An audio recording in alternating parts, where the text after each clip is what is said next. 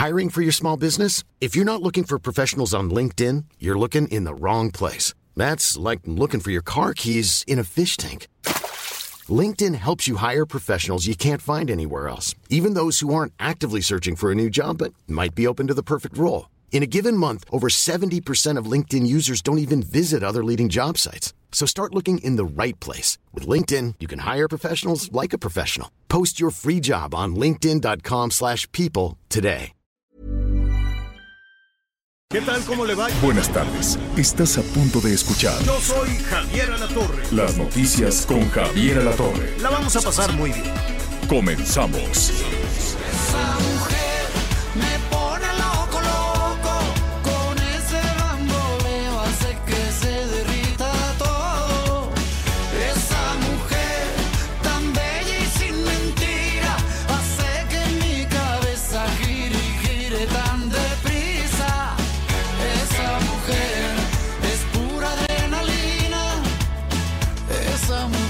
¿Qué tal? ¿Qué tal? Muy buenos días, qué gusto saludarles. Bueno, nos da mucho gusto, mucho gusto en, este, en esta ocasión. A nombre de Javier Alatorre, está trabajando, está preparando un reporte especial sobre el agua. Hoy sabemos que anda trabajando por el Zócalo por- de la Ciudad de México. En un ratito, con suerte, y, nos saluda, pero en el Inter nosotros estamos aquí con ustedes, muy contentos como siempre. Y empezamos con Emanuel, que la verdad a mí me fascina, me encanta, podría irlo a ver al Auditorio Nacional todas las veces con Mijares y sin Mijares. ¿Cómo estás tú, Miguel Aquino? Hola Anita, ¿cómo estás? Me da mucho gusto saludarte. muchas gracias, muchas gracias a todos nuestros amigos que nos acompañan esta mañana. Sí, sin duda creo que eh, Mijares, Emanuel, toda una, toda una época, los conciertos que realizaron juntos, la verdad es que siguen siendo conciertos en donde pues a mí me llama mucho la atención porque pues van de todo, ¿eh, Anita? O sea, van prácticamente de todo, o sea, gente... Podemos ir con nuestros hijos, Sin además. ningún problema, sin ningún problema. Oye, me llama también mucho la atención que ahorita que estamos hablando de estos artistas, Mijares, junto con su ex mujer, Lucero, pues están anunciando que van a dar una serie de conciertos, si no me equivoco, en la Ciudad de México, Guadalajara y Monterrey, pero resulta que es la primera vez que van a dar un concierto juntos. O sea, todos estos años de matrimonio y después la separación, es genial, ojalá todas las parejas así se pudieran llevar como se llevan estos dos este, después de- de- del divorcio y la separación, porque bueno, anuncian esta gira y me llamaba mucho la atención ayer que los escuchaba, que dicen, es la primera vez que nos vamos a subir a un escenario juntos para dar un concierto. Sí participaba de repente uno en el concierto de otro, pero un concierto como tal de los dos es la primera vez. Qué curioso, ¿no? Mira, y, qué bueno, son los tiempos, Miguel Aquino, también son los tiempos porque la fórmula Mijares Emanuel eh, empezó con una serie de duetos, ¿no? Varias artistas se reunieron como Gloria Trevi y Alejandra Guzmán, algunas con más éxito que otros, pero ha sido una fórmula como, como para darle la vuelta este, y agarrar nuevos bríos. Y esta pareja, ¿no? Eh, tan querida y tan admirada en lo individual y por supuesto conociendo toda, toda esta historia, ¿no? Y además que la hija de Lucero, o sea, la escuchas cantar, si, cierras los ojos, pues es, es muy talentosa y se parece a la voz de, de su mamá con la de su papá. Entonces, me parece que es un- una gran idea.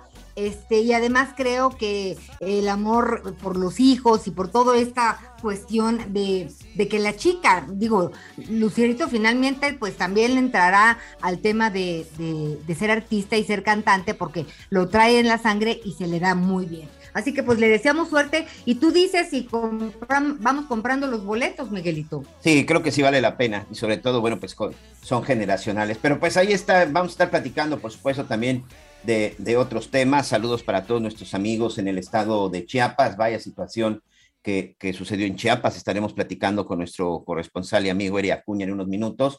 Y saludos a nuestros amigos en la zona de Michoacán y de Colima. Por supuesto, Guerrero y Jalisco. Mucha, mucha atención, mucho cuidado. Se está inten- intensificando la tormenta tropical Blas este, bueno, dejó de ser tormenta y ahorita ya está huracán categoría 1 y se desplaza hacia el noroeste por las costas de Michoacán y Colima. Hay que tener mucho cuidado, hay que tener mucha atención y lo más importante, pendiente de los anuncios oficiales, amigos, por favor. Un abrazo hasta la zona del Pacífico. Y también muy pendientes, protección civil ya debe de estar en avanzada, eh, deben de estar también los albergues ya en algunas, en algunas ciudades, en algunos municipios, estén muy pendientes de toda esa información. Ya sabe que siempre que piensa uno que le puede ganar al agua, pues se juega la vida. Así que no hay que tomar esa consideración en cuenta. Mejor eh, pues adelantarnos y si por algo vemos una situación que nos da inseguridad, mejor buscar el albergue más cercano. En fin, hay, hay formas de estar protegidos y de adelantarnos pues a estos desastres naturales que son inevitables. Y además, Miguelito, fíjate que hoy, 15 de junio, además de ser quincena, mucho cuidado con los cajeros automáticos, mucho cuidado donde eh, pues usted saca su dinerito, trate de no ir sola. Eh, y bueno, hay lugares que son más peligrosos que otros y horarios también más peligrosos. Pero hoy, además de esto, pues se celebra o se, no se celebra, es el Día Mundial de Toma de Conciencia del Abuso y Maltrato en la Vejez, Miguel Aquino. Resulta que llega un momento en que para muchas familias los padres estorban, para muchas familias los padres son un peso, para muchas familias los padres son eh, pues mientras pueden, que cuiden a los nietos, pero ya no son tomados en cuenta como personas, ¿no? Ya ni siquiera por el respeto de decir es mi padre, es mi mamá, ya olvídalo. Eh, también hay un tema de el Via Crucis de 14 mil viejitos en clínicas públicas. Faltan medicamentos y si algo falta en este país son geriatras. Y quiero decirle que un geriatra empieza a ver a las personas a partir de los 35 años. Entonces, hay muchas cosas que vale la pena reflexionar en, en este, en este asunto de la conciencia del abuso, maltrato en la vejez. Lo que no hemos visto, Miguelito, que si no lo vemos, no creemos que alguien es capaz de golpear y tratar mal a su madre, a su padre y además tenerlos medio secuestrados para que no los denuncien. Sí, y la verdad es que no, que no se nos olvide, que no se nos olvide a ninguno, que si tenemos la bendición y tenemos la oportunidad, pues vamos a llegar a viejos también y que también de alguna u otra forma eh, alguien nos hará sentir eh, seguramente como un estorbo, que alguien nos hará sentir que simple y sencillamente eh, ya no servimos para nada. Entonces, creo que sí debemos de hacer conciencia. Yo siempre he sido enemigo del el día de o el día para celebrar de. Este tipo de cosas creo que debemos de tenerlas presentes todos, todos los días. Y sobre todo, insisto, no se nos olvide, todos vamos para el mismo lugar si es que tenemos, insisto, la bendición de un día de llegar, de llegar a viejo. Sí, hay que ser muy conscientes, hay que ser muy responsables, porque finalmente recuerden, amigos, con la vara que uno mide será medido. Anita, tenemos mucha información, sobre todo en el sentido de, este, vaya lo que está sucediendo en el PRI. Vamos a estar este, platicando acerca de estos que desde ayer lo comentábamos, no fueron cateos, a las propiedades de Alejandro Moreno, el exgobernador de Campeche y actual presidente del PRI, pero salen nuevos audios, se lo siguen recetando con los audios. Y ayer, bueno, pues tuvo una reunión con exdirigentes del Partido Revolucionario Institucional, donde le pidieron que renuncie, él se niega a renunciar, pero vaya que ese partido se sigue tambaleando, ese partido que de por sí en las elecciones pasadas quedó muy, muy golpeado, a pesar de que él insiste en decir que tuvieron triunfos eh, importantes, el PRI no triunfó absolutamente en nada, hay estados en donde ni siquiera alcanzó el 3%. En Quintana Roo están aquí tratando de estirar y contando cada uno de los votos para no perder su para no perder su registro. Lo mismo está sucediendo en el estado de Oaxaca, Oaxaca que fue un estado gobernado por el PRI durante décadas, amigo, durante décadas ellos ellos fueron los amos y señores del, del estado de Oaxaca. Hoy han salido también del estado de Oaxaca. El PRI está en decadencia, el PRI está con una crisis gravemente, está, si, si lo vemos médicamente, Anita, pues creo que está ya en terapia intensiva y pues lejos de buscar una solución, pues se le siguen llegando los problemas y espero que la soberbia, que seguramente así será, que la soberbia de sus dirigentes pues no termine con lo que queda de ese partido, ¿no?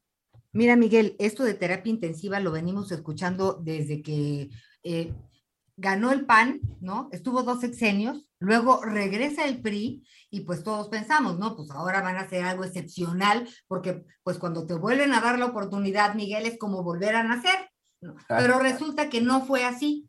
Y resulta que lo que tenemos es una estela de corrupción y de malos manejos y de ambigüedades y de cosas que lamentablemente tampoco han quedado claras en este sexenio. Hemos escuchado la palabra corrupción hasta el cansancio, sabemos que ha habido robos millonarios, ¿no? La danza de los millones, ¿dónde quedaron? ¿Quién los tiene? Pues no, no, no sabemos con exactitud. Entonces, yo no veo cuadros nuevos en el PRI, yo no veo eh, una manera de hacer política distinta, ¿no? Entonces, eh, pues yo creo que están muertos y no se han dado cuenta que eso es lo peor, porque tendrían que estar viendo la forma de resurgir de cara a las elecciones que vienen, ¿no? El Estado de México, importantísimo, viene Coahuila y pues las presidenciales. Pero para hablar de presidenciales, Miguel, ya tenemos que hablar de candidatos, de quienes se vislumbran. Yo en el PAN no entiendo por dónde van tampoco, si sí van a ir en alianza o ya no quieren al PRI. Entonces, esta ambigüedad en la oposición hace que la oposición no exista, ¿no? Ni siquiera en Va por México, Fuerza por México. Entonces, sí hay un problema grave porque los partidos políticos son importantes en, en el sentido de ser contra pesos, ¿no? Cuando hay competencia y, pues puedes elegir lo mejor, ¿no? Hay de dónde escoger, pero pues yo no estoy viendo eh, que realmente se armen estos cuadros y, y, Miguel Aquino, tenemos el 2024 encima. Y si no me equivoco, a ver, yo no sé si a ti te llamó la atención, pero que yo sepa, la jefa de gobierno todo el tiempo ha manejado que en su momento, que en su tiempo, que está eh, pues como jefa de gobierno al frente pero estaba yo viendo hoy la prensa y de plano pues hay una, una declaración que dice, estoy preparada para dar continuidad a la 4T. Eso quiere decir que ya abiertamente dijo, que aunque ya lo sabíamos, pero no lo había dicho ella, ¿no? O sea, ¿te refieres a que ella no había declarado abiertamente que quería no. ser candidata? No, difiero, Anita, por favor. Se Yo fue a levantarle, se fue a levantarle la mano a, a los goberna a, a los candidatos a gobernador. Creo que, creo que si hay algo que ha quedado claro es que ella buscará, mira, por las cuestiones de los tiempos electorales ha sido muy cuidadosa, pero está claro que Claudia Sheinbaum es una de las, de las, de las principales, junto con Marcelo Ebrard. Ese término de las corcholatas a mí sinceramente no me gusta y con todo respeto, con todo respeto creo que es un poco este peyorativo, pero bueno. peyorativo, Sí, pero, sí. pues, pero se los dijo su jefe. Bueno, pero bueno, el hecho es de que creo que eso sí ha quedado claro. Por supuesto que, que Claudia Sheinbaum quiere y que ha estado trabajando en esa parte y eso es, eso es todo lo que al final, bueno, en este momento se está desarrollando y es lo que está y es lo que se está diciendo. Entonces hay que tener, hay que tener ahí mucha atención. Son, son o no los tiempos electorales. Ustedes díganlo, amigos. A mí en lo personal, yo te voy a decir algo. Yo prefiero que sean claros y yo prefiero que sean honestos y sean directos y decir, sí quiero y por eso estoy trabajando. Y yo esa parte de actos anticipados de campaña, este, yo no estoy muy de acuerdo y te voy a explicar por qué, Anita. Entiendo que muchos utilizan su puesto de gobierno para tratar de hacerse publicidad. Lo que sí no estoy de acuerdo es que se utilicen recursos públicos y que utilicen su tiempo. Finalmente, aunque sea servidor público, seguramente tendrás días de descanso, ¿no? Porque tampoco son máquinas. Yo creo que, que es importante este, esa parte de descansar. Lo que quieran hacer en su tiempo libre, que no afecte sus actividades como jefes, como gobernadores o como secretarios de Estado o como lo que sean, pues sinceramente ese es un punto, un punto y aparte. Yo sinceramente no estoy tan en desacuerdo de que lo manifiesten y sobre todo con esta parte de la ley en donde se habla de repente de estos tiempos de campaña, ¿no? Adelantados, como dicen. Digo, mi, mira, es importante, por eso te digo, o sea, mientras unos están adelantados, los otros están perdidos. Este es, eh, esta es la tragedia para nosotros como ciudadanos, ¿no? Eh, y pues tienes toda la razón.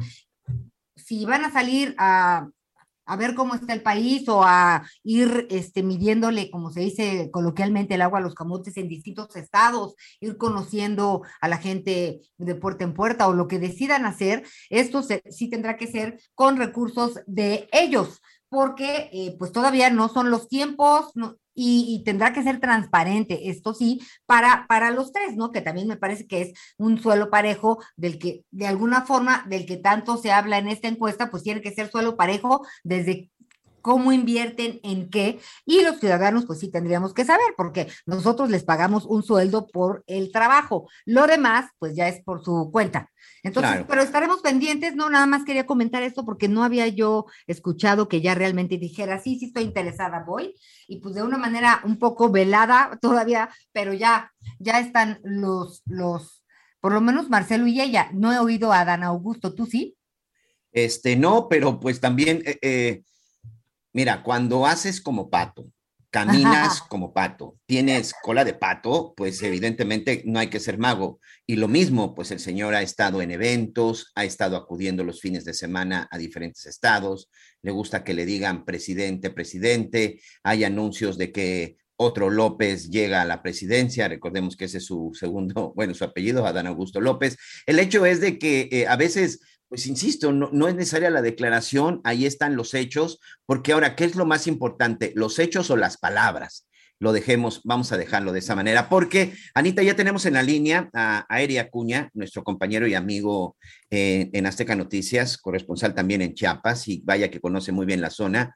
Lo que sucedió ayer en San Cristóbal de las Casas, vamos a regresar a la realidad del México de hoy, vamos a realizar, vamos a regresar al México real el México que hoy están padeciendo muchos, muchos mexicanos, porque bueno, ahorita vamos a hablar de Chiapas, pero ¿qué tal lo que sucedió en el Estado de México, donde ya subió a 11 el número de personas que murieron por el enfrentamiento con la policía, 11 presuntos integrantes de una célula del crimen organizado? ¿Qué tal con lo que sucedió en el Estado de Puebla, que también estamos platicando?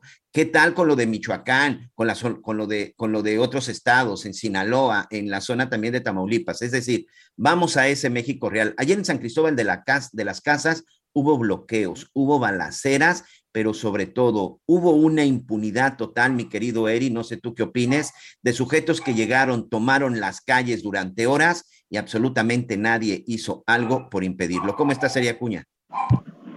Miguel, ¿qué tal? Anita, muy buenos días, lluviosos, por cierto, aquí. No deja de llover, pero ahora disturbios en esta región del centro de los Altos de Chiapas. Bueno, como bien lo, lo manejas, Miguel, eh, pues es un grupo que se hace llamar los motonetos. No es un grupo unificado, es decir, que esté bajo un mismo mando, o sea, no hay un líder, son, son células, son varios grupos que a veces se unen, a veces se pelean, pero bueno, ayer salieron a las calles en un tramo de la zona eh, de lo que se conoce como la zona eh, del mercado del norte, en San Cristóbal de las Casas, salieron con armas largas, se pudo ver en los videos que se volvieron virales, y eh, bueno, era una pugna supuestamente entre dos grupos de motonetos, eh, y eh, esto duró mucho tiempo, o sea, empezó alrededor de las 12 del día y alrededor de las 5 de la tarde ingresó la Guardia Nacional, el Ejército y la Policía Estatal. Eh, son grupos muy agresivos. ¿De dónde salieron esas armas? ¿Quién se las dio? ¿Y por qué se las dieron? O sea, estamos hablando, se vio en las imágenes de cientos o al menos decenas de personas que andaban con un AK-47, con cuernos de chivo, con armas largas, pues, ¿no? Placeándose por la calle y o por las calles y bueno, pues eh, por el momento aquí en Chiapas eh, reportan que están verificando si hay o no un muerto, porque que responde a un conflicto ajeno a esto, pero por lo pronto ya el presidente López Obrador dio a conocer de que se trata un muerto por este conflicto. Eh, ¿Por qué ocurrió? Es lo que no se sabe, pero sí los motonetos han agarrado un poder impresionante en los últimos años. No es nuevo, esto lleva ya cuando menos 10, 15 años gestándose. El año pasado, en la Navidad, eh, todavía fuimos a San Cristóbal de las Casas y eh, observamos desde lejos, porque no nos permitían acercarnos, cómo balaceaban la estación de policía municipal de San Cristóbal, en, porque habían detenido unos compañeros que estaban cometiendo actos delictivos, bebiéndose unos tragos, se pelearon, sacaron cuchillos y pistolas y bueno, ahí paró la cosa, pero eso habla del nivel de violencia que tiene este grupo. No es fácil agarrarlos. Nosotros preguntamos por qué no interviene la Gendarmería, la Guardia Nacional, eh, y nos dijeron, momento, estamos tratando de que las cosas se calmen de otra manera por ver el diálogo y este y, y luego ya podemos eh, asegurarnos de que esto se tranquilice. Sin, sin embargo, habían cientos, cientos de personas en los en las plazas, en comercios, en casas, acostados, tirándose, temblando de miedo, porque pensaban que en un momento dado se podría desbordar la violencia y que ocurriera algo peor. Entonces, bueno, pues eso es lo que pasó ayer en San Cristóbal de las Casas, mi querido Miguel, con esta situación de los motonetos, que, eh, que quede muy claro, no es un grupo como tal, son miles los motonetos, no son decenas ni cientos, que son principalmente desplazados de San Juan Chamula, que han llegado a vivir a San Cristóbal de las Casas, que es un, son, para quien no conoce esa región, son dos municipios pegados prácticamente, y que bueno, eh, han llegado a vivir y han despertado muchas eh, eh, secuelas, por ejemplo, ahí se convirtió ya en un tráfico obligado de droga, en un tráfico obligado de armas, en un tráfico obligado de tratas de blancas, o de prostitución, en fin, eh, son muchas cosas, muchas aristas y son grupos entrenados y bien armados, porque eso es lo que está pasando en los Altos de Chiapas, en este lugar, concretamente de la zona norte que colinda con San Juan Chamula. Pues Miguel, hablando del rasgos es lo que pasó ayer aquí en Chiapas. Eri, una, una situación que tú ya has descrito muy bien, amigo, y, y que por supuesto conoces muy bien, una situación en donde pareciera y nos atrevemos a señalar donde pues la autoridad simplemente está rebasada o es indiferente ante ese tipo de grupos. Por supuesto que en eso coinciden mucho no solamente eh, los eh, los politólogos que salen en este momento a criticar todo lo que aparece, sino también la sociedad se dice cansada, está rebasado el ayuntamiento de por sí o sea, no puede hacer nada. El mismo alcalde, Mariano Dios Ochoa, del Partido Verde, que ha gobernado tres veces San Cristóbal, salió a decir ayer, estoy rebasado, no puedo, así, literalmente.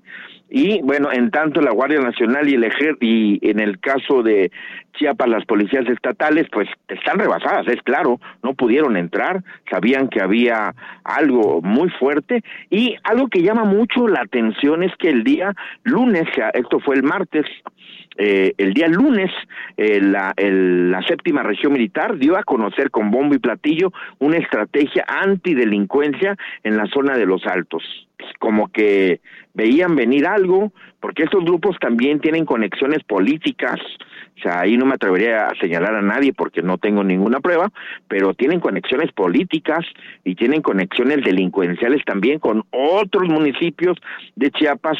Recordemos que aquí cruza el 70% de todo el armamento, de la droga, por ese lado de Chiapas. Y esa región de los Altos y la zona norte, donde por cierto aparecieron el machete hace un año casi, este, en ese corredor es muy vacío o sea, ahí puedes entrar y salir, nada más las lluvias, hay que tener cuidado que no se te venga un cerro encima, pero tú puedes transitar libremente, es una zona franca, libre, entonces ahí hay que poner mucho ojo, eh, ya se instalaron dos bases militares, una en, en Chicomucelo, que es en la sierra, es un lugar donde se puede apreciar bien este, esta, esta situación, pero Chiapas está despertando de una manera muy extraña y conforme se acercan las elecciones del 2024 parece que toma todavía más fuerza, Miguel.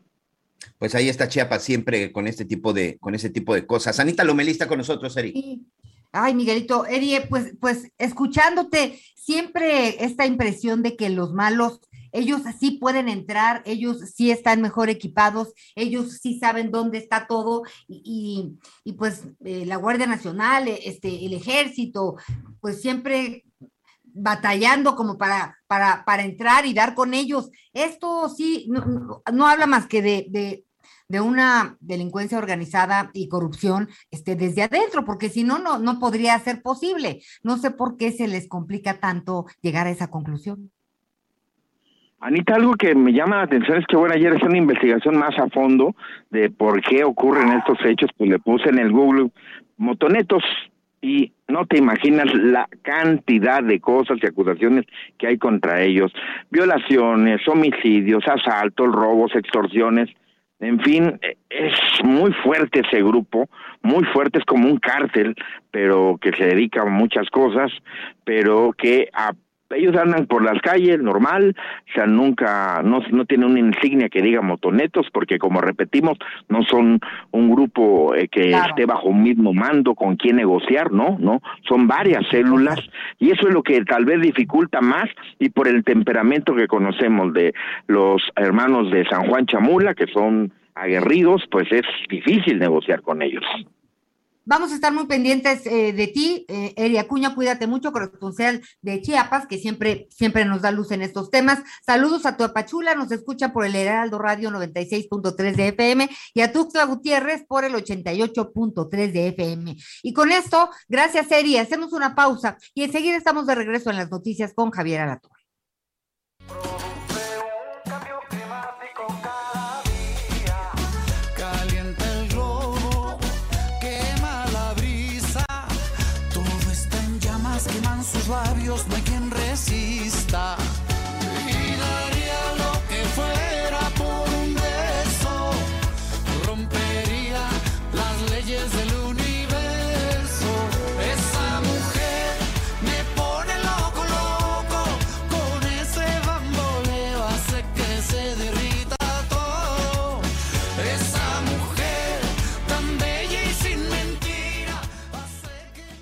Conéctate con Javier a través de Twitter, arroba javier-alatón. Sigue con nosotros.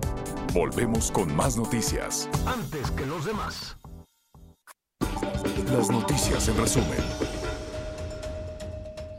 Las 11 de la mañana con 30 minutos tiempo del centro de México. El Servicio Meteorológico Nacional informó que el centro de la tormenta tropical Blas se localiza a 270 kilómetros al suroeste de Cihuatanejo, Guerrero, y 465 al sureste de Manzanillo, Colima. Este miércoles podría convertirse en huracán categoría 1, pero sin tocar tierra.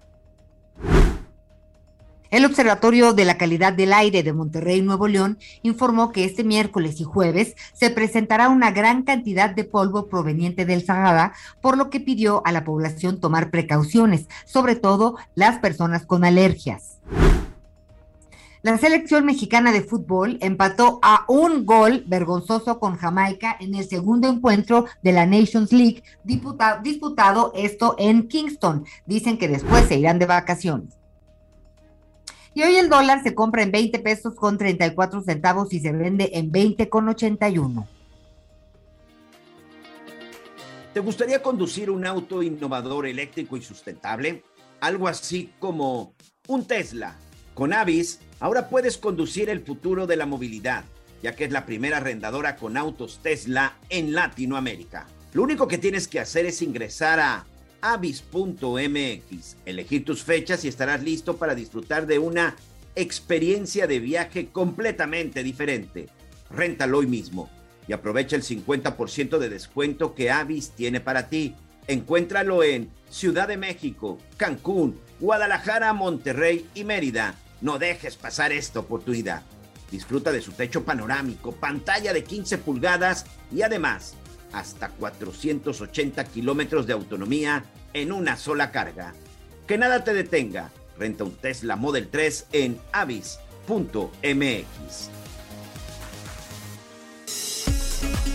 Bien, pues estamos aquí muy pendientes de todo lo que sucede. Y bueno, eh, si en algo estamos todos de acuerdo, o todas, eh, según información, gracias a sus comentarios, a sus llamadas, a sus correos, pues sí, las cosas han subido de precio. Y hay un eh, estudio de mercado que se hace cada mes eh, de los productos de la canasta básica. Este, este estudio pues lo realiza la AMPEC. El monitoreo se realizó en 15 zonas metropolitanas del país del 15 de mayo al 12 de junio. Resultado, se mantiene la tendencia al alza de los alimentos esenciales en México. 20 productos de los 24 del paquete contra la inflación y carestía elevaron su precio y solo cuatro lo mantuvieron. El melón, la sandía, no, la sardina, perdón, tortilla y cebolla. Y se presenta escasez y encarecimiento pues de cartón, vidrio, aluminio, entre otras materias primas, y además de productos como papel higiénico, aceites comestibles, agua embotellada, refrescos, cervezas, granos, entre otros. Y cada vez que tenemos un mercado, bueno, pues cada vez tenemos este mercado con menos productos y hay una línea muy delgada que divide la escasez del desabasto. Esto fue, esto lo dijo Cuauhtémoc Rivera, presidente de la AMPEC, y bueno, también otro dato. Al cierre del mes de mayo la inflación, pues está en un índice nacional de precios por encima del 7.72% y una, inflación, una inflación alimentaria en más de un en más de 11.32%. Y entonces, por eso hoy nos da muchísimo gusto eh, pues para conocer la situación y platicar de todo esto, saludar a Cuauhtémoc Rivera, presidente de la Alianza Nacional de Pequeños Comerciantes. ¿Cómo está Cuauhtémoc? Gracias por platicar con nosotros. Cuauhtémoc. Pues ya estaba ahí con nosotros, según entendí, pero... vamos a tratar de recuperarlo. Ahí está. Bueno, sí. Cuauhtémoc. Enseguida estará con nosotros. Fíjate, Miguel, que he tratado, estoy tratando de hacer un programa sobre este paquete eh, contra la carestía, para combatir la carestía y la inflación. Y pues lo que me he encontrado es que como es un rompecabezas tan grande, pues se estará implementando en su totalidad pues, en, en, seis meses. Y yo digo, bueno, pero ¿cómo? O sea, en seis meses, poquito a poquito, se van organizando por un lado, por el otro. Está, eh, a lo mejor genial la idea, pero la ejecución yo veo que está teniendo pues de repente eh, complicaciones porque son muchos, muchos, muchos frentes los que tienen que estar en la misma línea, este, y pues algunos no están pudiendo realmente eh, pues contener el precio de sus productos, pues porque a ellos, si no a ellos ya no les sale eh, su nómina, nada. Entonces, por eso es muy interesante estar eh, pendientes de lo que está pasando y esto que comentábamos del desabasto, eh, también, también hay que poner atención porque entre la escasez y el desabasto, pues preocupa. Sabemos, por ejemplo, que Rusia y Ucrania son productores de granos muy importantes, eh, pero de esto y otras cosas ya vamos a poder platicar contigo, Cuauhtémoc Rivera, presidente de la Alianza Nacional de Pequeños Comerciantes. ¿Cómo estás? Muy buenos días, Ana María Lovelí, Miguel, este, un saludarlos a ustedes y a su auditorio. Muy buenos días. A ver, eh, en este estudio que estábamos eh, leyendo, este análisis que han hecho ustedes, ¿nos podrías explicar cuál es el tema con este paquete en contra de la inflación y la carestía y la realidad, porque eh, pues los productos también que, han subido de precio, pues estaría eh, controlados, ¿no? Es lo que entendimos nosotros. ¿En qué, ¿En qué va esto? Bueno, mire, Ana María, son dos cosas los que mandamos decir esta semana. En, el reporte que hacemos eh, mes a mes del estudio de mercado de la variación de precios de los alimentos y los productos de la canasta básica, donde están incluidos los de PASIC. En este primer apartado del boletín y de nuestra información al público que te agradezco nos ayudes a, amplificar, es que de los 24 productos que ampara el paquete contra la carestía del PASIC, 20 eh, sí incrementaron sus precios lamentablemente. En este estudio se hizo en 15 zonas metropolitanas del país y el promedio de dos, de menos de tres zonas y donde no más, 20 productos de los 24 incrementaron su precio y tan solo cuatro mantuvieron el precio previo. Entonces, pues la escalada inflacionaria sigue su curso. El otro tema que tú tocabas ahorita en entrada en la nota, que medio alcancé a entender, es el asunto de la escasez y el tema del desabasto. Lo que nosotros queremos hacer con este señalamiento no es causar desde luego pánico ni hablar de que hay desabasto en el mercado. No, no, no, no, nada de eso. Es una, es una, es una eh, llamado de alerta preventiva, en el sentido de que muchas cadenas están presentando debilidad a la hora de surtir su portafolio de productos. No te llevan todas las presentaciones, no llegan, no están llegando con la misma robustez eh, las presentaciones del portafolio de cada una de las cadenas porque cuando no les falta una, les falta tres, cinco, seis eh, tipos de presentaciones y, y algo que está consolidándose es que están faltando las de mayor demanda. Esto es lo que genera lo que nosotros llamamos escasez, que bien, sí está presente el producto en el, en el anaquel, pero no está en las presentaciones, en los tamaños, en el volumen que el cliente prefiere comprar. Y que ahora, como lo sabemos, Ana María, pues la gente busca eso por lo reducido de su poder de compra. Entonces, eh, esta escasez de productos es la que, si nos descuidamos, nos puede llevar al desabasto como lo vivimos en pandemia con el gel, con el antibacterial, con el tema de las mascarillas, eh, los cubrebocas, con el oxígeno, lo vivimos con el huevo, lo vivimos con la cerveza, que han sido momentos muy dolorosos para los consumidores mexicanos que no queremos que se repitan. Oye, Cuauhtémoc, pero entonces, eh, si bien es un llamado de alerta, entonces es un llamado de alerta en el sentido de hacer qué? Bueno, lo que estamos llamando es a, uno, a que las cadenas productivas hagan su mejor esfuerzo logístico y su mejor eh, postura productiva para que garanticen un abasto en tiempo y en condiciones de surtido y desde luego en las mejores condiciones de precios eh, al, al, canal, porque pues de alguna forma esto no está ocurriendo. Y lo tenemos que decir porque pues esto mete en un problema a, precisamente a los consumidores y les desbalancea el, el, consumo, su capacidad de compra. Y por el otro lado... ¿Cuál es la razón por la que no ocurre? Bueno, la situación por la que no ocurre, bueno, lo que está pasando, hay muchas versiones, Ana María, pero algunas que han corrido es que están batallando para hallar insumos productivos como es el vidrio, como es el cartón, como es este el vamos todo lo del embalaje, el, el, aluminio y algo de plástico, es decir, todo este tema eh, los está metiendo en problemas o está estresando algunas cadenas productivas para tener el vapor o la consistencia que regularmente tienen para abastecer. Bueno, y entonces eh, este paquete en contra de la inflación y la carestía, eh, que tú nos los dices de manera muy, digo, resumida, aunque luego las personas que nos escuchan no, no, no captan que es este las siglas de este paquete, eh, ¿cómo, se está implementando? Porque si las cosas siguen aumentando, algunas tienen problemas en cuestión de distribución en su cadena de producción, este, pues entonces este paquete en dónde está, o sea, a dónde está trabajando. Cuauhtémoc. Cuauhtémoc, se nos fue Cuauhtémoc. sí, vamos a, tratar, vamos a tratar de recuperarlo porque nos han estado fallando las líneas. Muy interesante, muy interesante toda esta parte, Anita, porque además hay una en donde esta escasez de productos pues nos habla también de que no solamente la canasta está cara, sino además pues, no se va a poder complementar, que es otro de los graves problemas que están enfrentando el día de hoy, pues los consumidores, las familias mexicanas, ¿no?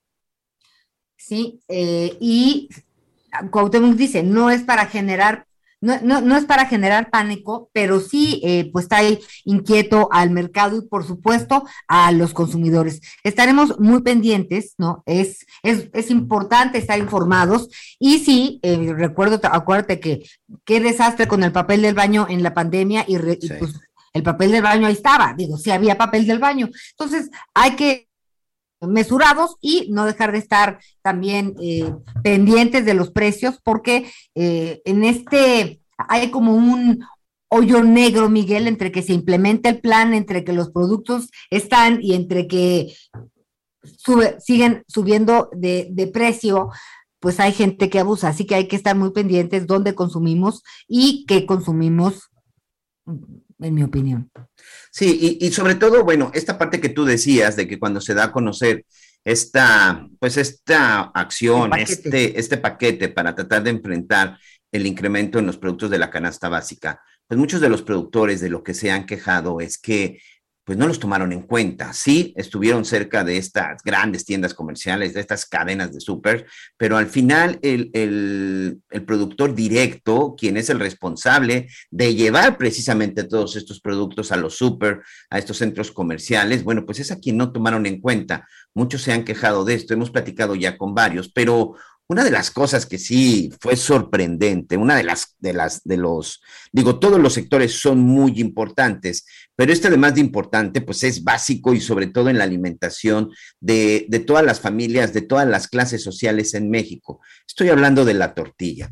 Bueno, pues resulta que los, eh, tortilleros, la gente que se dedica a producir este, este importante alimento de la canasta básica y del alimento de los mexicanos, Anita. Bueno, pues tampoco fueron fue un grupo, fue un sector que se le haya tomado en cuenta. Es más, ni siquiera los invitaron cuando se llevó a cabo este acuerdo, ni siquiera los invitaron para que estuvieran en el momento en el que se estaban dando a conocer pues estos, estas acciones. Así que el día de hoy yo le quiero agradecer a Homero López García, presidente del Consejo Nacional de la Tortilla, para platicar un poco al respecto, porque después de todo esto, Mero, eh, eh, tú ya me estarás corrigiendo, pues han estado buscando reuniones y tratar de ver qué pasa con la autoridad y hasta que finalmente ya los recibieron. ¿Cómo les fue? Gracias y bienvenido a las noticias con Javier Alatorre.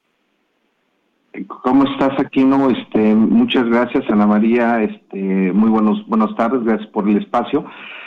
Pues bueno, sí, así como lo comentas, ¿no? Fuimos los, eh, siempre he dicho que somos el sector más grande de México, por ende el más importante por el tema de la alimentación. La gente puede vivir sin otro producto, pero sin tortilla no. Además de eso, que es el producto más importante en temas eh, de, alimentación. ¿Por qué? Porque todo un kilo de tortillas, que promedio debe tener entre 47 y 50 tortillas, 50 piezas, lo que le pongas te hace un desayuno, un almuerzo o una cena.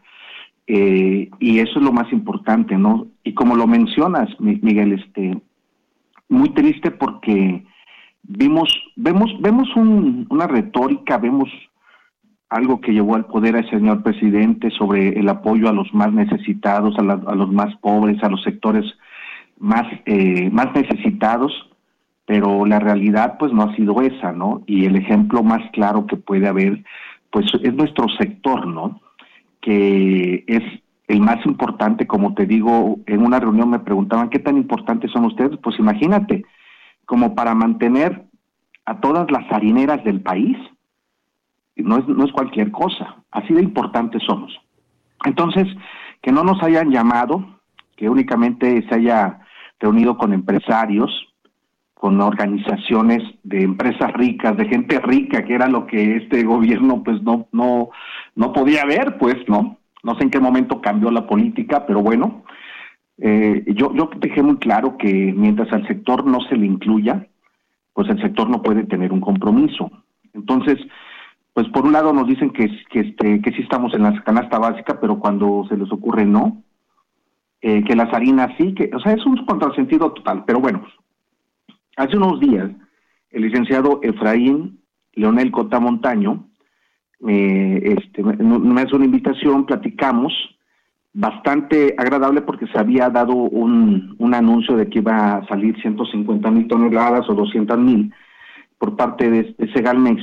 Me extrañó porque una, el mercado de la tortilla son 10 millones de toneladas. Eso no le iba a hacer ni cosquillas.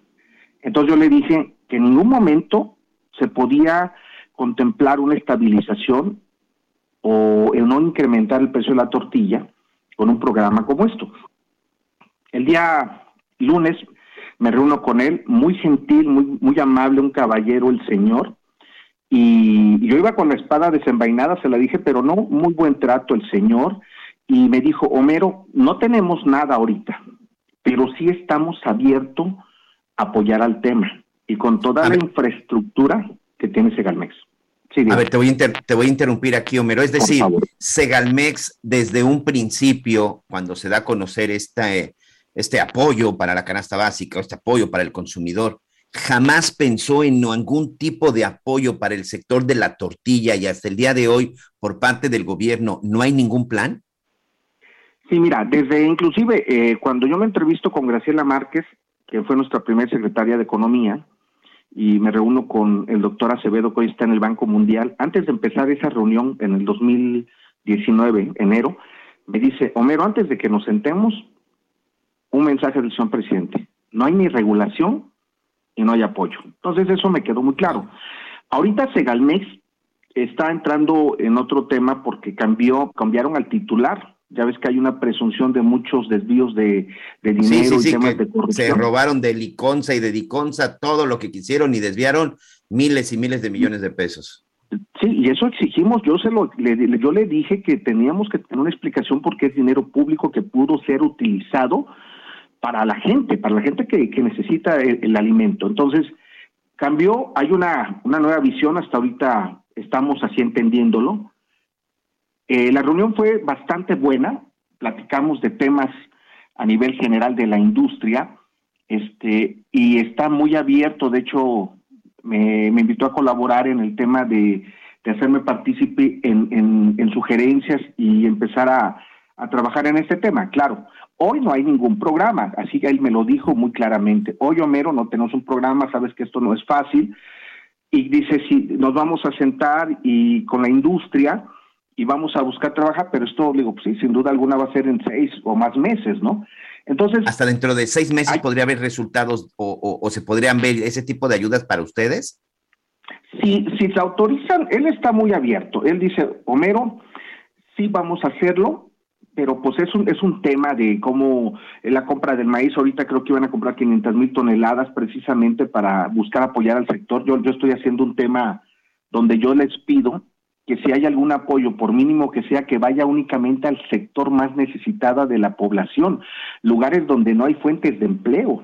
O sea, que no se vaya aquí a la ciudad, porque pues aquí hay muchas oportunidades, quieras que no. Pero tenemos lugares en la República donde, donde no hay trabajo donde hay un tema de inseguridad por lo que está sucediendo. Ahí debe ser el programa. Yo le dije que la industria no se compromete mientras no haya un, programa generalizado, bien aterrizado, y que realmente e instruya toda la cadena productiva, porque no solamente Segalmex, entran diversas instituciones, no puede haber un compromiso de, de estabilizar el precio de la tortilla. No nos podemos hacer irresponsables como representante de organización de comprometer a un mercado nacional. Tenemos que ver los parámetros, tenemos que trabajar las mesas de acuerdo, cómo se daría en un momento dado. Él ofreció las 25 mil unidades que, con las que cuenta con Azupo, que esto fue excelente y se lo vine pidiendo desde hace muchas administraciones. Si Conasupo tiene toda la estructura, ¿por qué no ser como un tipo acopiador y que esto sea que les llegue el grano a todos los compañeros de los lugares más apartados, porque Conasupo se encuentra ahí, a un precio bastante bien el precio del maíz. Y si estabilizamos por otro lado el tema del gas y otros, pues sí puede haber un, una estabilización momentánea en el precio de la tortilla, pero con esta condición, que la gente que más necesita empiece a tener este maíz a buen precio y de ahí en esas zonas ir trabajando. Yo, yo le ofrecí todo, pues toda la apertura para, para ir a donde quiera que este, fuese, para que podamos hacer planes de trabajo precisos, adecuados para la industria. Sí, Homero, aquí hay, un, aquí hay una incongruencia, te robo un minuto más, sobre todo para que nuestros amigos lo traten de entender. Y la incongruencia es muy simple. El precio de la tortilla, bueno, pues tiene unas variaciones. Eh, en un lado puede estar en 25, 27 pesos, en otros lados puede estar en 14, 15 pesos.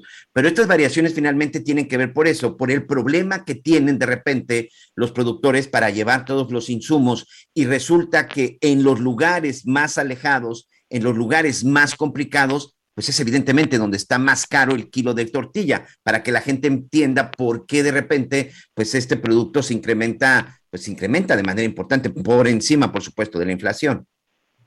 Claro que sí, mira, te, comento, la Ciudad de México y el Estado siempre van a tener el precio de la tortilla más baja. Te voy a decir por qué. El 98% de, de los que nos encontramos en la ciudad y el Estado procesamos maíz. El maíz sigue siendo mucho más barato que la harina mucho más. Entonces, solamente se utiliza poquita harina para suavizar únicamente, nada más. Entonces, por eso el precio de la tortilla en la ciudad y el Estado de México es mucho más barato. Y así como tú lo comentas, en su momento con Ildefonso Guajardo Villarreal, este, es, eh, secretario de Economía, me decía, Homero, ¿cómo hacemos para que el precio de la tortilla no se esté incrementando tan grande? Fácil, ocupar todos los negocios de Conazupo, llevarles el maíz hasta lo más recóndito de, de, la República y el compañero se está ahorrando el precio del flete, que es muy caro. El flete, los seguros, la inseguridad, es mucho más factible. ¿Por qué en la Ciudad de México? Porque tú en la Ciudad de México no tienes necesidad de tanta inversión. Tú vas y compras a la vuelta con cualquier comercializadora este, dos, tres bultos de maíz para el proceso del día, pero no tienes que hacer las grandes inversiones. En el interior de la República, si tú quieres consumir maíz, tienes que comprar cuando menos un tráiler, tienes que tener un buen de dinero, más de medio millón de pesos para comprar, tienes que tener sistemas de almacenaje, tienes que tener más empleados. Entonces, esto hace muy difícil.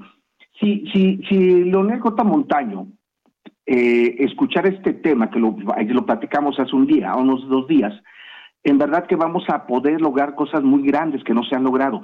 Llevar el maíz a las zonas más olvidadas de México. Ahí está la clave. Pero, pero también sabemos que no va a ser fácil. ¿Por qué? Porque esto no les va a parecer bien a las harineras. Porque imagínate, iban a dejar bajar el consumo de las harinas. Entonces, no es fácil y sabemos que el señor presidente pues tiene mucho apoyo por con las harineras, pues las metió a la canasta básica. Claro. Este, tenemos gente que lo asesora, que son dueños de harineras, está el Consejo Coordinador Empresarial, está este Coparmex, entonces es, es, es un tema, tú lo dijiste hace rato, es un contrasentido, como que apoya, pero no apoyamos, estoy con esto, pero necesito de ti.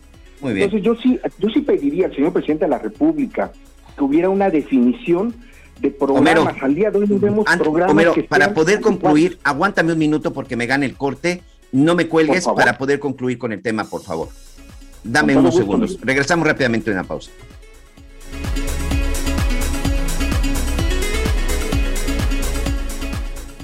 Conéctate con Miguel Aquino a través de Twitter, arroba Miguel Aquino.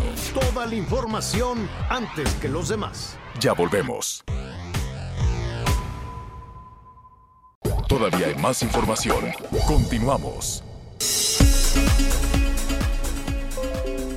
Muchas gracias, muchas gracias. Estamos platicando con Homero López García, presidente del Consejo Nacional de la Tortilla, sin duda uno de los alimentos, uno de los productos básicos en la canasta y sobre todo en la mesa de millones de mexicanos. Un producto que cuando se dio a conocer, pues todo este programa para, pues para apoyar a los, a, todos los consumidores, pues no se tomó en cuenta la tortilla y después de una reunión que tienen con las autoridades de Segalmex le dicen, pues sí, no los consideramos, en este momento no hay un programa de apoyos, sobre todo, bueno, pues para garantizar, no solamente garantizar pues un costo estable, sino incluso para garantizar el, el, el, producto. El hecho es que pues tienen una tarea, Homero, que tienen que llevar una propuesta y un llamado que hacías tú al presidente de la República. Gracias por esperarnos. No, gracias a ti.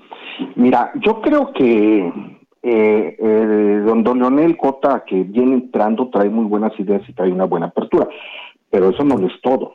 Esperemos que el señor presidente de la República pueda tener esa sensibilidad, y no, y, no tanto con nosotros, porque nosotros, según incrementen los costos, pues tenemos que, ajustar el precio, pero sí con la ciudadanía. Yo creo que eh, también, por otra parte, la Secretaría de Economía, eh, la maestra Tatiana Cloutier y Héctor Guerrero Herrero, están haciendo un buen trabajo, hay una buena disposición, pero yo le pido al señor presidente de la República que les permita tener facultad tanto a los secretarios de estados que están haciendo un buen trabajo, el director de Segalmex, que les permitan poder aterrizar esto. Sería tan fácil, nos sentamos, Segalmex, Economía, SADER, y te juro que sale en una reunión toda la solución no es difícil encontrarle una solución. Lo más difícil es que haya una, una, este, una, una actitud de poder ayudar en este tema, porque es triste. O sea, vemos que se están apoyando otros países con dinero cuando tenemos temas de pobreza extrema en nuestro país. Eso es un contrasentido. O sea, no, no, no podemos entender la política del señor presidente de la República. Debería de ser más objetiva, debe ser más clara y aterrizada y con todos los, eh, los actores de cada sector para que podamos trabajar en un México mejor. Homero, pues creo que ahí está el llamado. Ahora, si nos lo permite, estaremos en contacto para saber finalmente durante ese tiempo, pues cuál será la propuesta. Y lo más importante, pues tratar de controlar de repente en algunos lugares el incremento, porque tenemos que decirlo, Mero, y, no sé si coincides, hay lugares en donde el precio de la tortilla para muchas familias, pues ya prácticamente es imposible para llevarlo a su casa. Así que vamos a estar en contacto contigo. Por lo pronto, muchas gracias, Homero López García, presidente del Consejo Nacional de la Tortilla. Sí, Miguel, tienes toda la razón.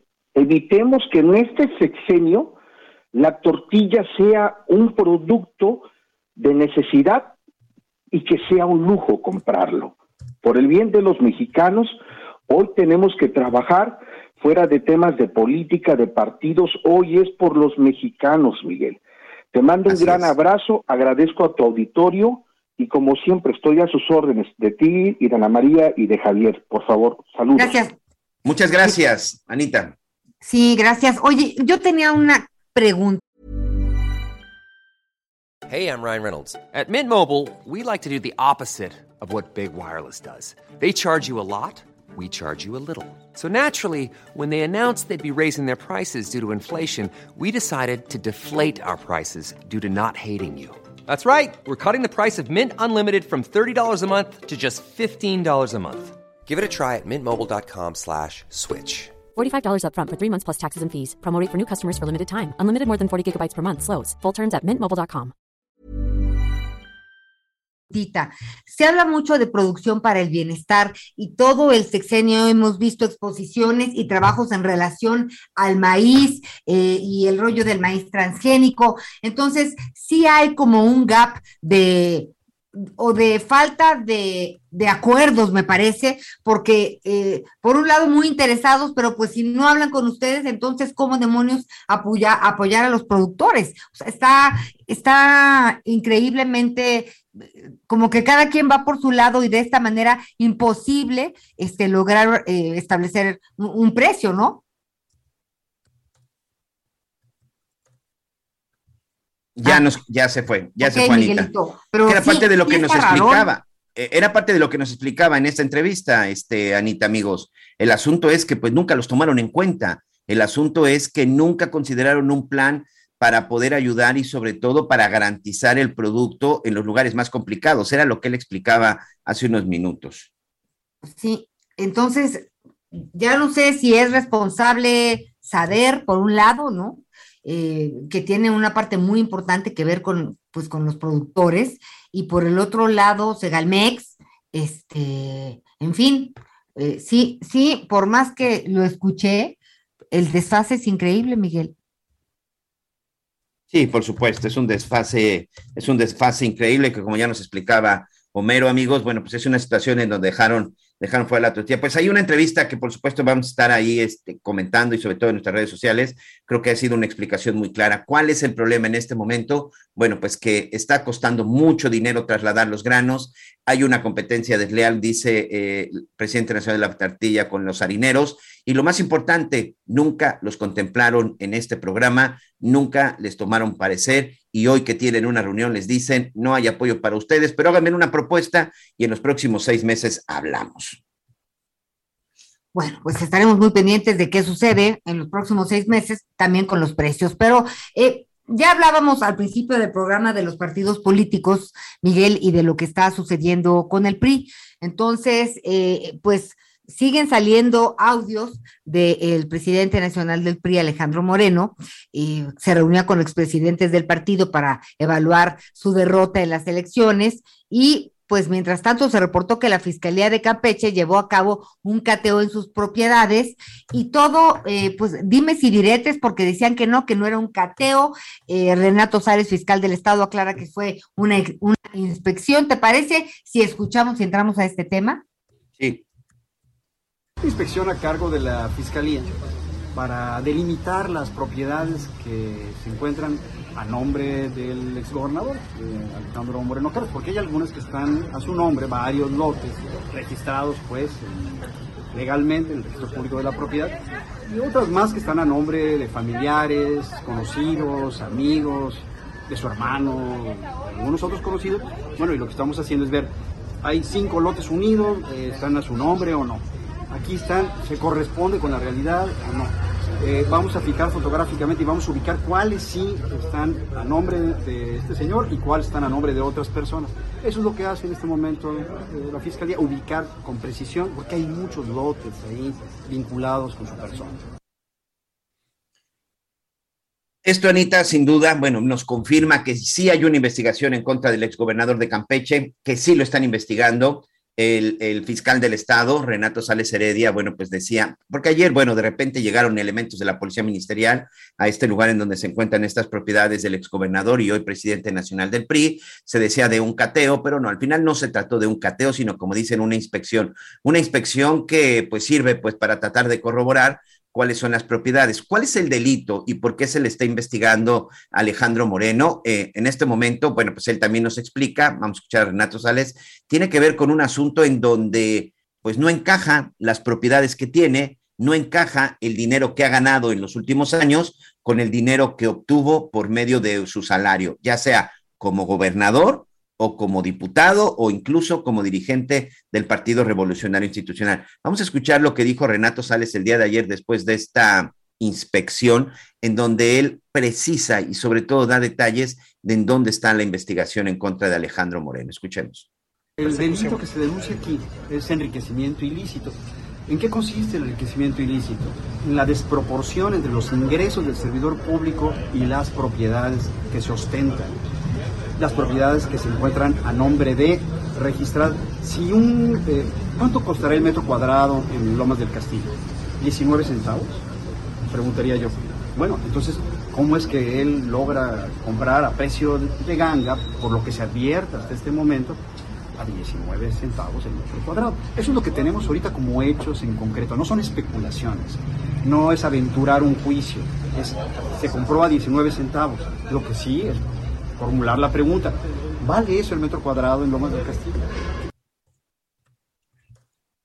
Así es, de acuerdo con las declaraciones y bueno, sobre todo lo que se ha dicho y sobre todo en los audios que se han filtrado, se dice que Alejandro Moreno pues compraba, eh, compraba algunas propiedades en un precio muy bajo, precios irrisorios, precios evidentemente que no tenían absolutamente nada que ver con el mercado y ya posteriormente pues él los vendía pues al precio vamos a decirle, al precio normal, a un precio real, lo que por supuesto le generaba mucho dinero. Y con este nuevo escándalo que también ahora está saliendo acerca de que están ahí pues tratando de negociar un asunto de medicinas con los nuevos audios, vaya situación en la que se encuentra el presidente nacional del PRI, Anita.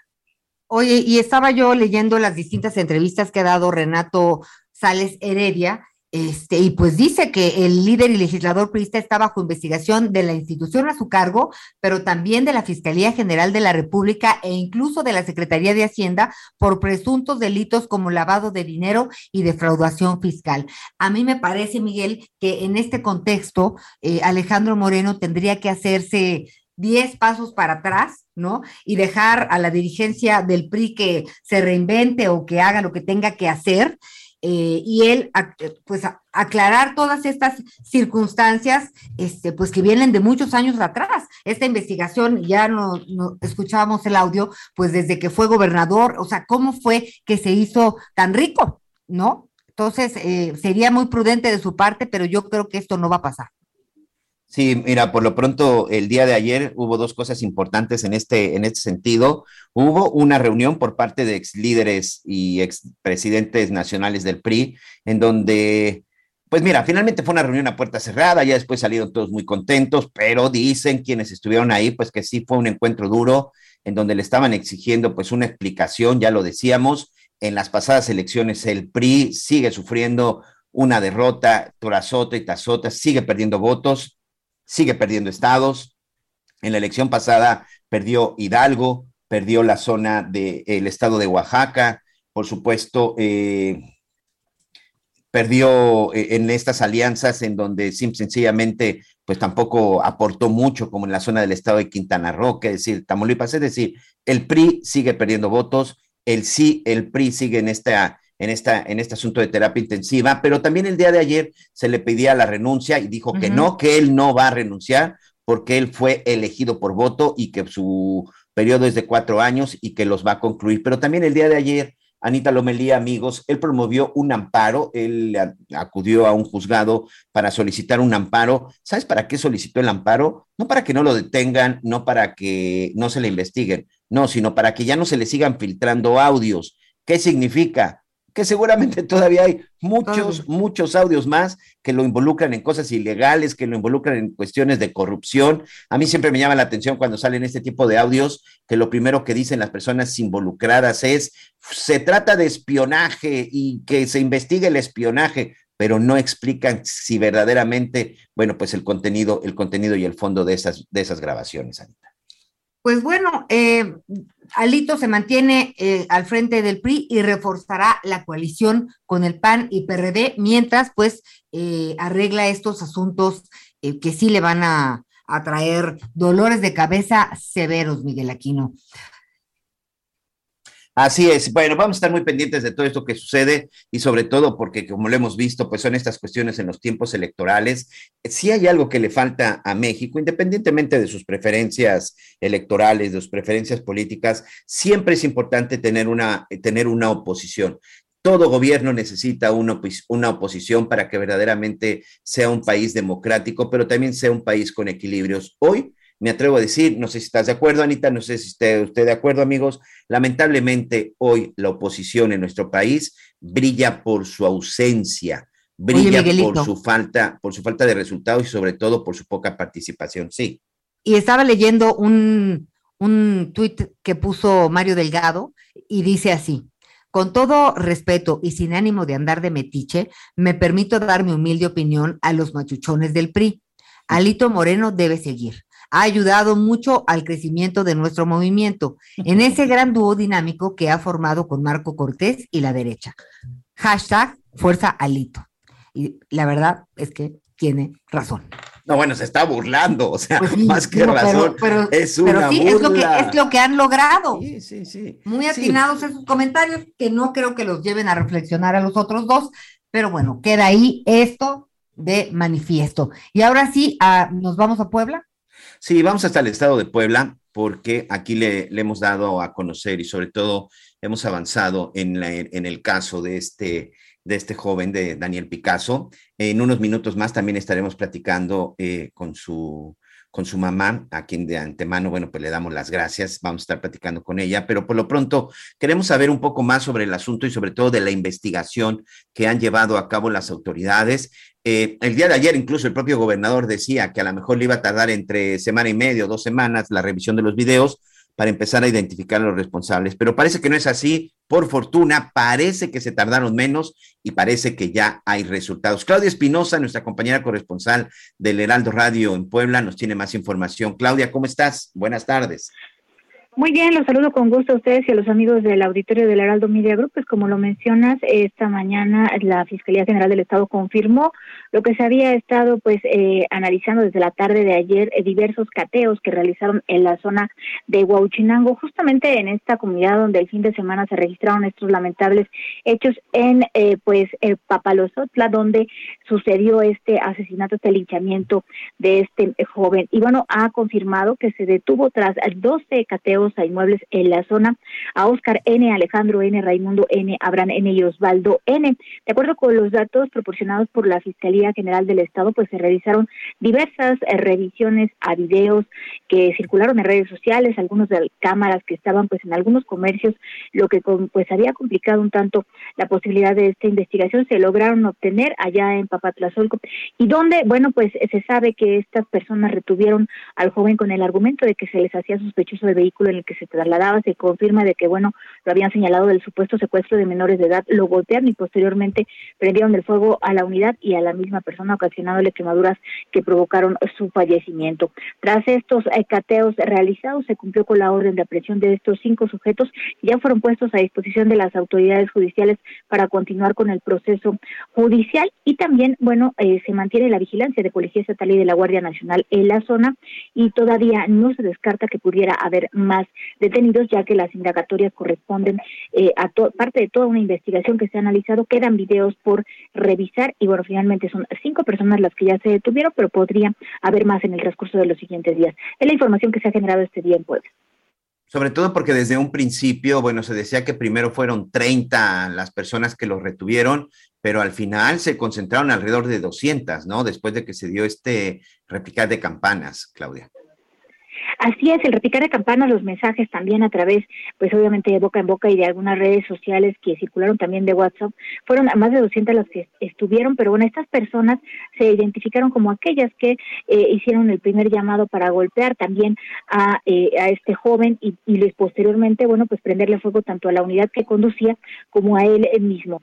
Eh, no se descarta que pudiera haber más, pero obviamente pues las revisiones siguen por parte de los agentes ministeriales, pero ya hay esas cinco personas, el propio gobernador Miguel Barbosa esta mañana reiteró que continúan las investigaciones y que, bueno, se dio un avance importante. Reiteraba que no se iba a dejar eh, pues fuera de la ley este tipo de hechos que de nueva cuenta dijo no pueden ocurrir en ninguna parte del territorio y obviamente pues en ninguna parte del país.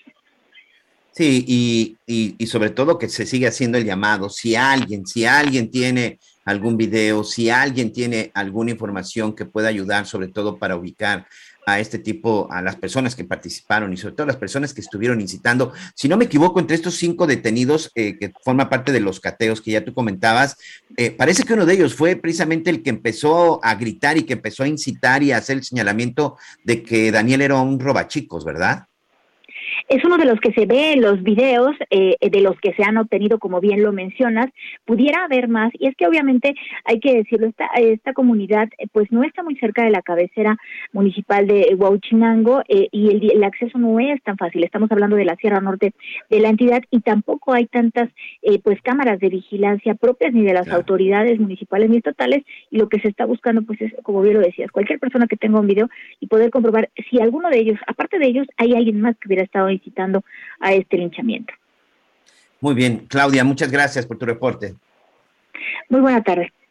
Claudia Espinosa, nuestra compañera de, report, de, reportera de Heraldo en el estado de Puebla. Hay información por parte de la Fiscalía, por parte de las investigaciones.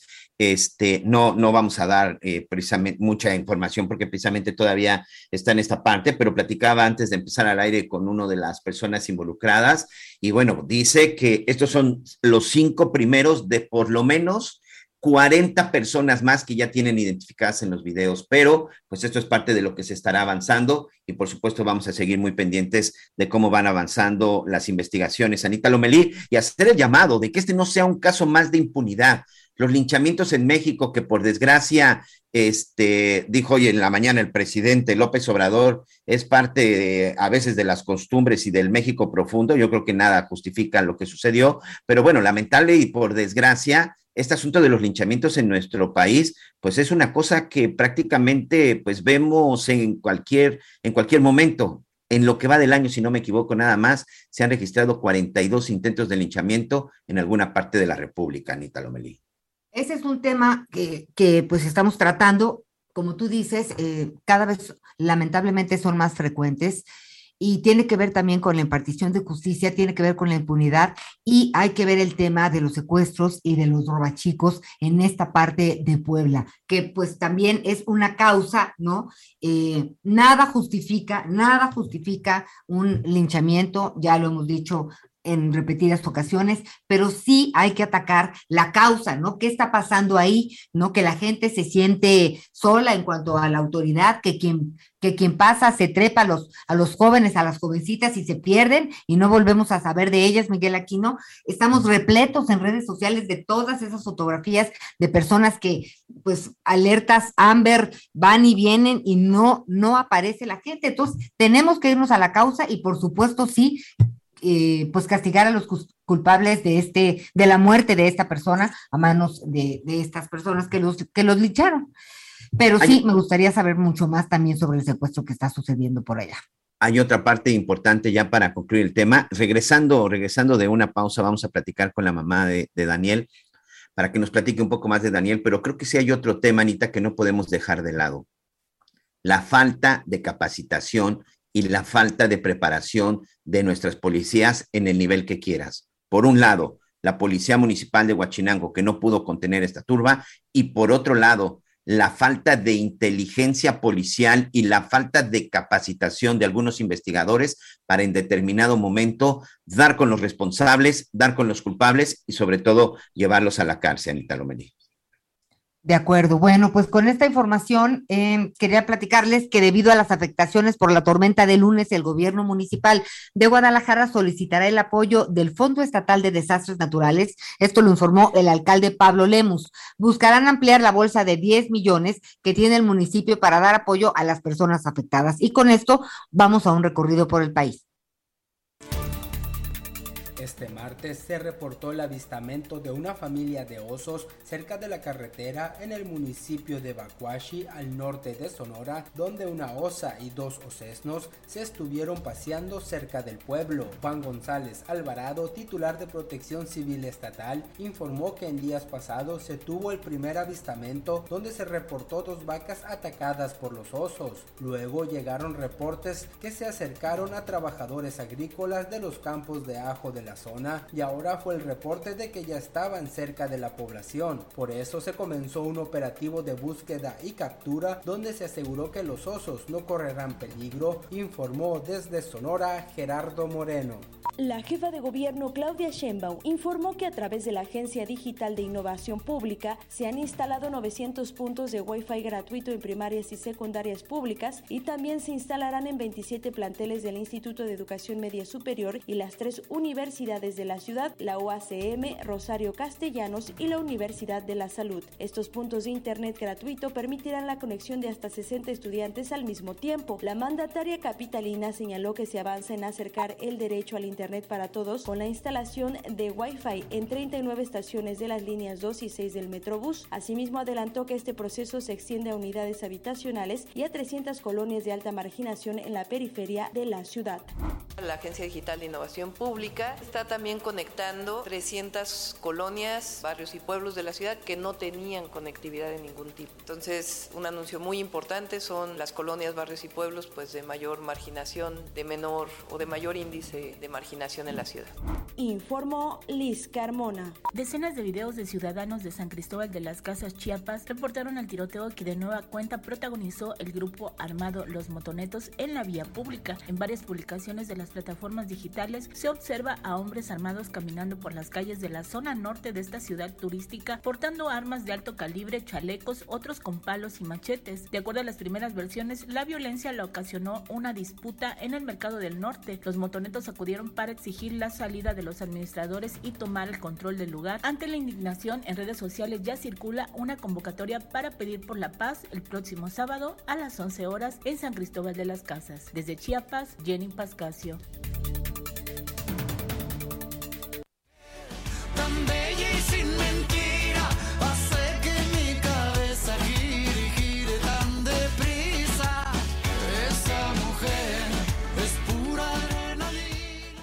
Conéctate con Ana María a través de Twitter, arroba Anita Lomelí.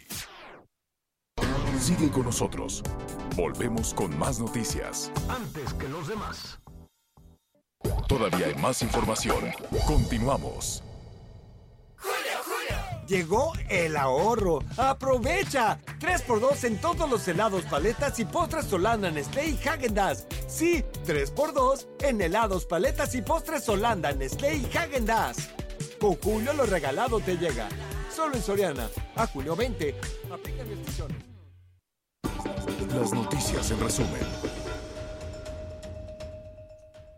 Son las 12 del día con 30 minutos tiempo del centro de México. Agentes de investigación criminal de Morelos detuvieron a Nicolás N de 37 años y a Martín N de 68 por el asesinato del exalcalde de Jojocotla, Benjamín López, el pasado 11 de enero de este año. José de Jesús, un joven de 23 años que en días pasados fue mordido en ambos brazos por un tigre de Bengala en el municipio de Peribán, Michoacán, murió la tarde de este martes en un hospital de Morelia. Los informes señalan que el joven se opuso a ser amputado por lo que su estado de salud se complicó. El cartel, el cartel oficial del Mundial 2022 de Qatar, creado por la artista local Boutaina Al-Muftaf, fue presentado en un acto celebrado en el Aeropuerto Internacional de Hamad. La FIFA indicó que por primera vez se elaboraron una serie de carteles para el torneo, todos diseñados por la misma artista, una mujer. Preciosos.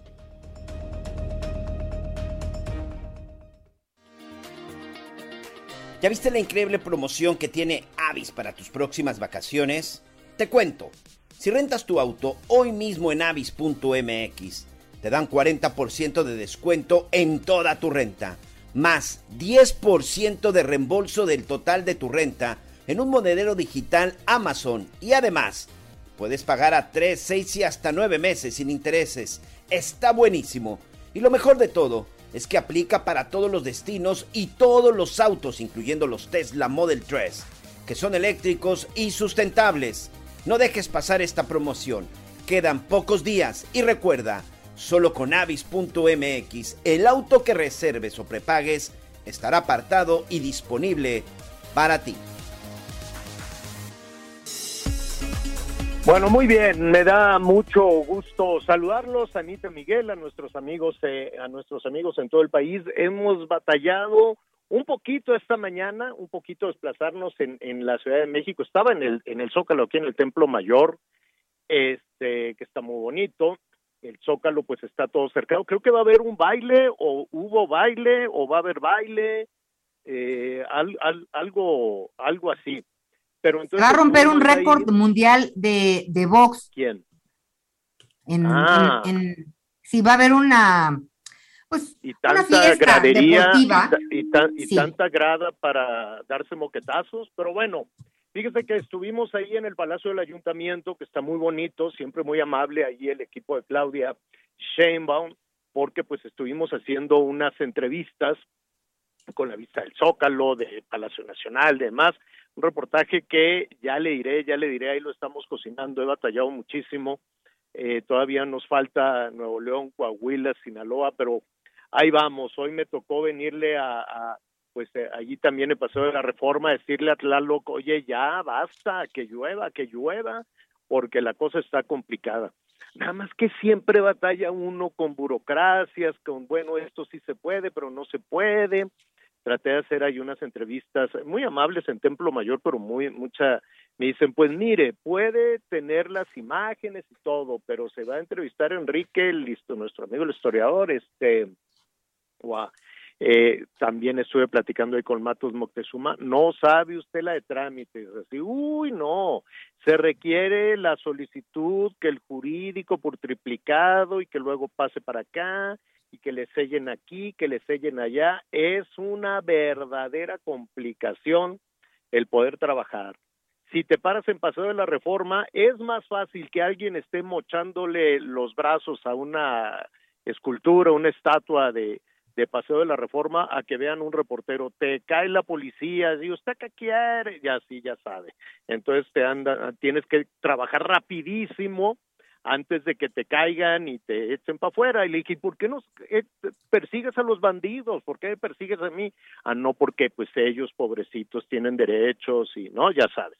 Entonces, este, te digo que es más fácil ir a mutilar una, una estatua que hacer que hacer un reportaje, complicadísimo. Y luego dije, mira qué bonito restaurante, el de ahí, que tiene una vista al zócalo padrísima, ¿por qué no?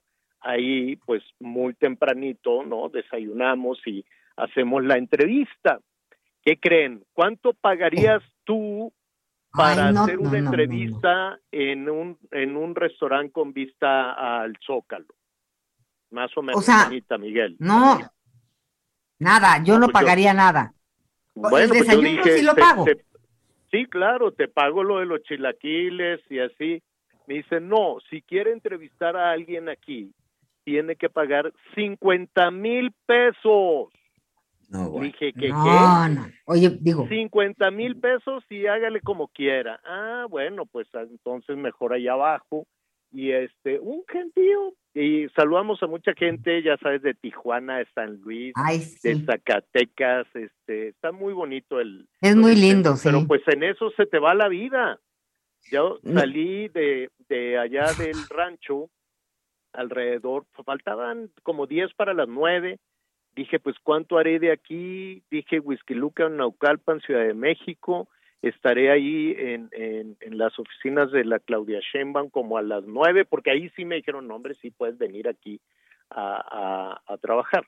Ahí no me pidieron trámites, que el jurídico, que que este, te piden así y ahora por triplicado y que, hombre, qué, qué burocracia tan tremenda.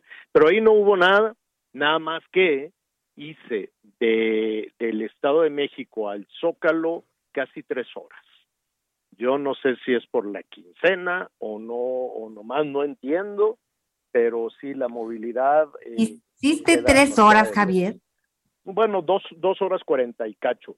No, no, no, no. Entonces, pues se me fue, se me fue el tiempo y pues este es muy bonito el centro. La verdad es que es muy bonito y así y así este pues se nos va ahí un, un poquito eh, el, el, el, tema. Oye, me quedé helado con este muchachito, 23 años, este que lo mordió este, pero además Ay. es un tigre de Bengala en Peribán, que ahí hacen unas No, no, carnitas no. buenísimas, saludos a Michoacán, pero este ¿qué, qué, qué tiene que hacer un tigre en, en Nayarit? Había otro en, en donde era, en Acaponeta, si no me equivoco. Sí. En Nayarit andaba ahí el tigre suelto, o, o en, no, no me quiero equivocar si es en, en, bueno, era en una localidad de Nayarit. Ayer andaba el tigre y la gente allí en redes sociales, llegó un muchacho y como si fuera así su mascota, hey, vente, y ya se lo llevó, pero tigresón de Bengala. Y otro tigre en Michoacán. ¿O será que en estas Sí. zonas, no me gusta estigmatizar, pero qué, qué tiene que hacer un tigre?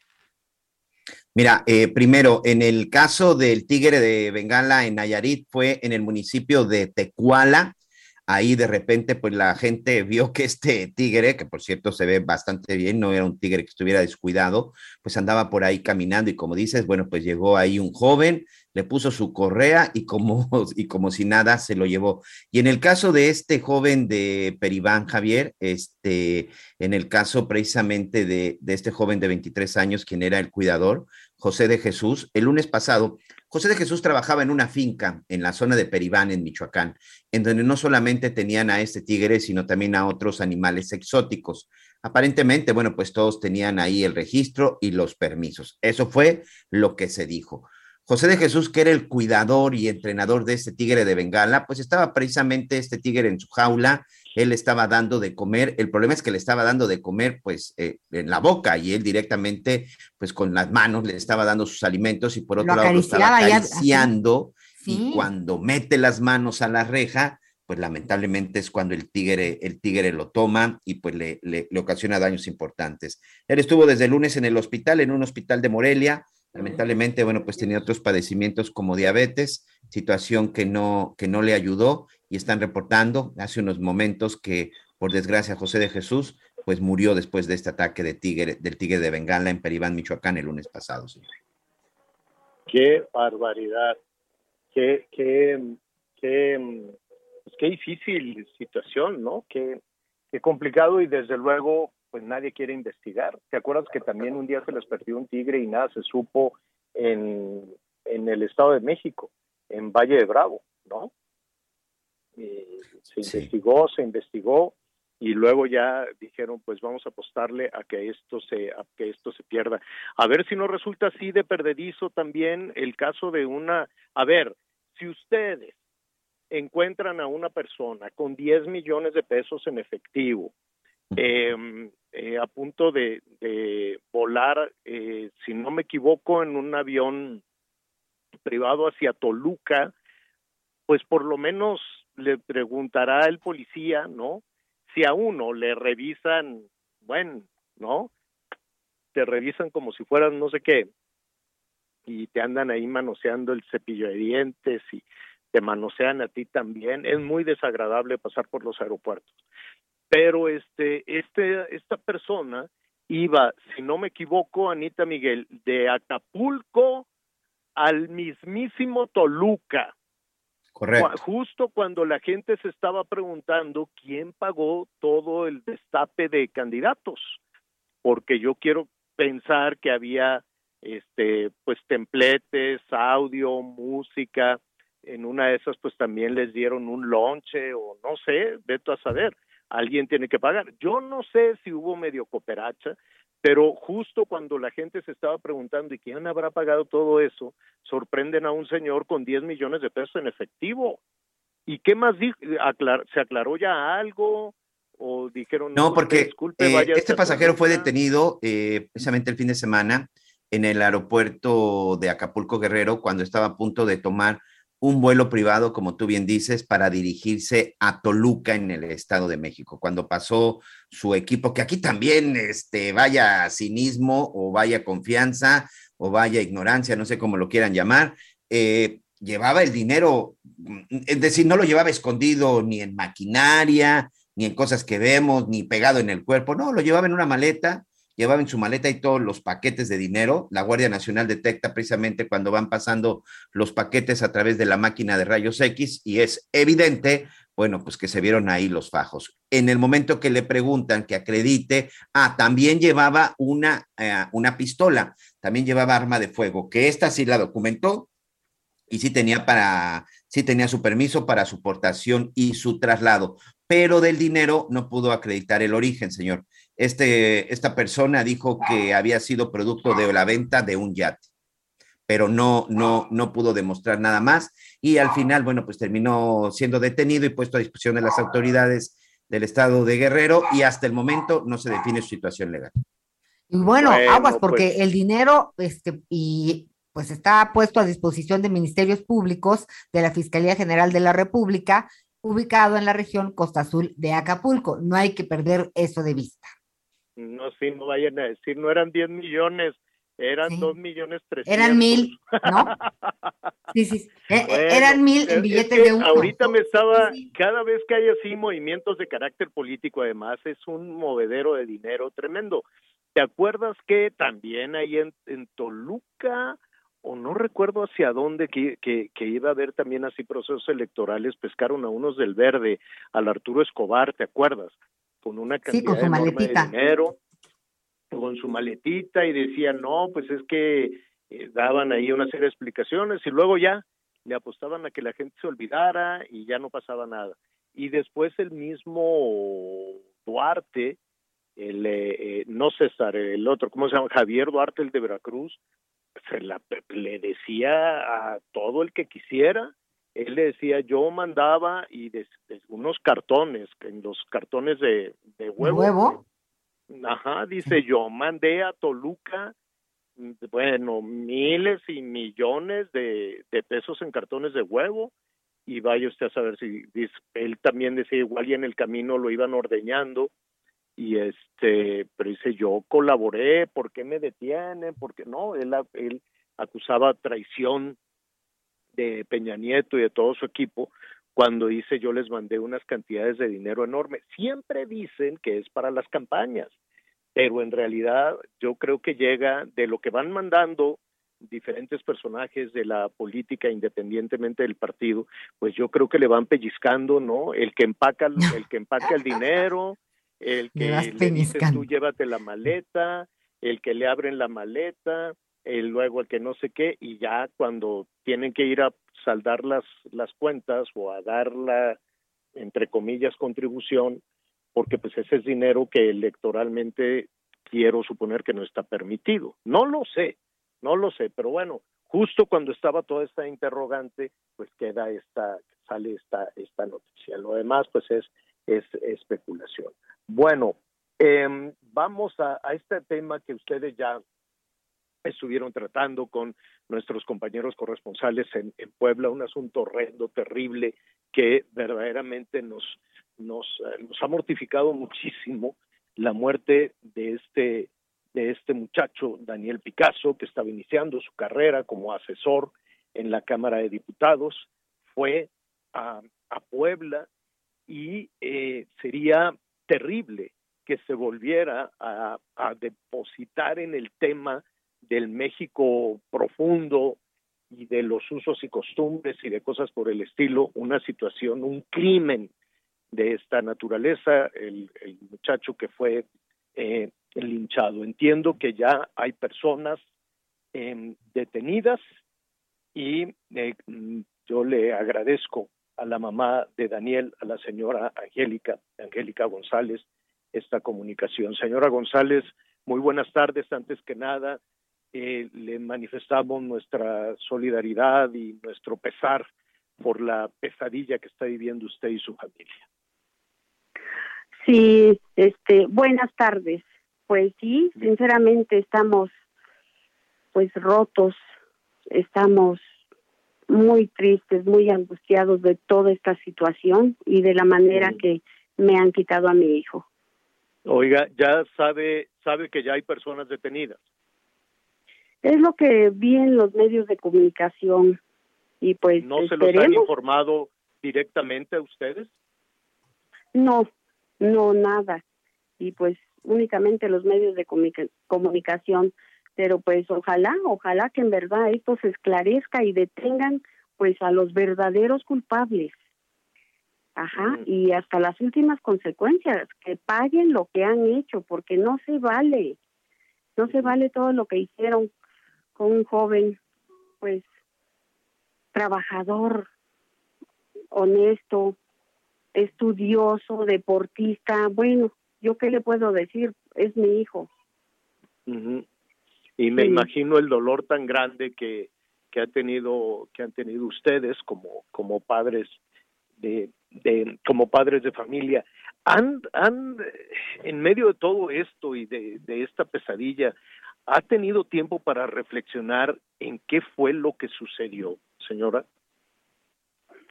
claro nos es decir muchas porque hay algunos políticos que tratarán de decir que, que, que es muy difícil acabar con, con un crimen disfrazado de usos y costumbres, ¿no? Exactamente, sí, es muy difícil porque este, pero yo creo que las autoridades nos tienen que dar esa respuesta y tienen que hacer su trabajo porque no es posible de que, pues de buenas a primeras, este joven que fue allá de visita a ese lugar donde, esa casa de familia, donde en las colonias, así se llama la, el lugar, donde iba, pues siempre toda la familia frecuenta ese lugar porque es un lugar de descanso, de distracción y no sé de la manera que lo llevaron ahí a ese pueblito de Papatlazolco. ¿Que lo llevó, que lo llevó quién, lo señora? ahí o con quién iba? Eso no sabemos nada. Y son esas preguntas que tenemos nosotros. Y esperemos que de veras investiguen y pues detengan a esos culpables y que paguen y que su nombre de mi hijo sea sale esté limpio porque no se vale que un delincuente que no sé no sé qué tanto le han puesto pero sí yo sí eso le pues les pido y a ese pueblo también que primero pues vean detengan a la persona y que la investiguen, que la vean, que de dónde viene, porque no pueden también hacer esa justicia nada más de salvajismo. ¿Qué, castigo estaría usted esperando, hablando de justicia? Hablando de justicia, ¿qué castigo estaría usted esperando para los asesinos de su hijo? Pues esa justicia, que los encierren en la cárcel y que paguen ahí, porque yo creo que no, no, no sé, yo no sé cómo están todas estas estas leyes y que pues un castigo, porque mi hijo, imagínense, de toda la manera que lo trataron y cómo murió. Claro. Yo no sé qué castigo merecen. Qué terrible. Finalmente, eh, señora, usted, su esposo, algún integrante de, su familia, entiendo que su hija, eh, han estado en contacto con, con el fiscal, con el gobernador, ¿Quién está dando la cara por esta situación en el gobierno de Puebla? Pues prácticamente no hemos tenido ningún informe, nos quedaron de hablar que a lo mejor en una semana. Y estamos en esa espera, en esa angustia, en esa tristeza, con todo este dolor y, y pues ojalá, ojalá en verdad, porque solamente vimos este en las noticias que habían detenido a cinco personas y ojalá que sean los culpables también. Si usted eh, pues en algún punto, en, algún punto, en algún momento, eh, estar, estaría cara a cara con, con los criminales, con los delincuentes, ¿qué les diría? Para mí es muy difícil, sería muy difícil. Yo se los dejo en las manos de las autoridades y que ellos se encarguen. Y yo sé que la justicia divina de ahí nadie los va a salvar. Claro, porque señora Angélica. Hay un justo juez. Así es. Hay un Dios que todo lo ve, desde luego. Señora Angélica, le agradecemos, le agradecemos y si nos permite, pues quisiéramos con usted, con su familia, tenerlos al tanto de lo que va diciendo la fiscalía y eh, pues eh, eh, saber, ¿no? Que se haga justicia y compartirlo con el resto del país. Muchísimas gracias, señora Angélica le agradezco y gracias, gracias. Ojalá que pues estén pendientes de toda esta situación y que en verdad salga todo a la luz. Muchas gracias. Al contrario, al contrario, así lo haremos. Así lo haremos. Oiga, eh, pues qué terrible, qué terrible situación, qué terrible además que no se tenga que, que, que los padres de este, de este joven, de este muchacho que murió de esa manera tan horrenda, se, se enteren a través de los medios de comunicación, a través de los medios de comunicación, que no se tenga el, el mínimo de humanidad, el mínimo de decencia de localizar a los padres y de decirles ya detuvimos a uno, ya tuvimos a cinco, está, está sucediendo esto, tendrían que estarles informando, atendiendo, consolando en cualquier momento. Tendrían que tener atención psicológica, ¿no? Y por supuesto tendrían que ser los primeros en saber lo que se está haciendo para de alguna manera, mira, no hay manera de hablar del dolor cuando se habla de perder a un hijo, de que una madre, de que una padre, de que una familia perdió a un hermano, a un hijo, no, no hay palabras. Eh, eh, la señora pues dijo, están rotos, pero sí, qué falta de sensibilidad. Y lo dijiste muy bien, la palabra es humanidad y respeto por la vida, Javier. Oye, que vayan a ver a la señora y le digan, señora, ¿qué se le ofrece? Esto es lo que está pasando legalmente, estas son las investigaciones, hay no, algo, pero están abandonados. Qué terrible, qué barbaridad.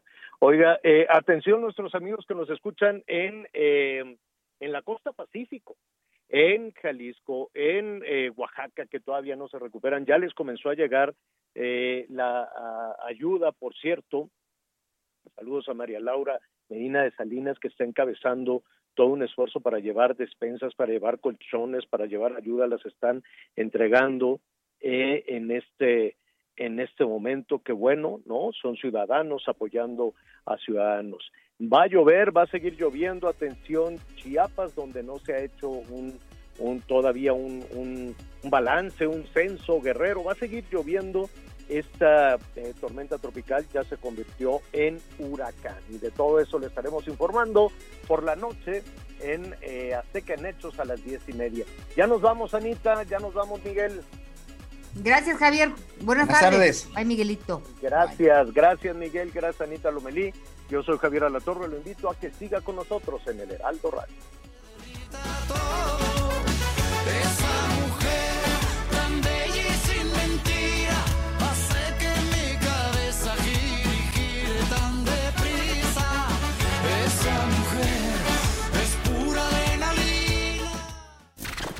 Gracias por acompañarnos en Las Noticias con Javier La Torre. Ahora sí ya estás muy bien informado.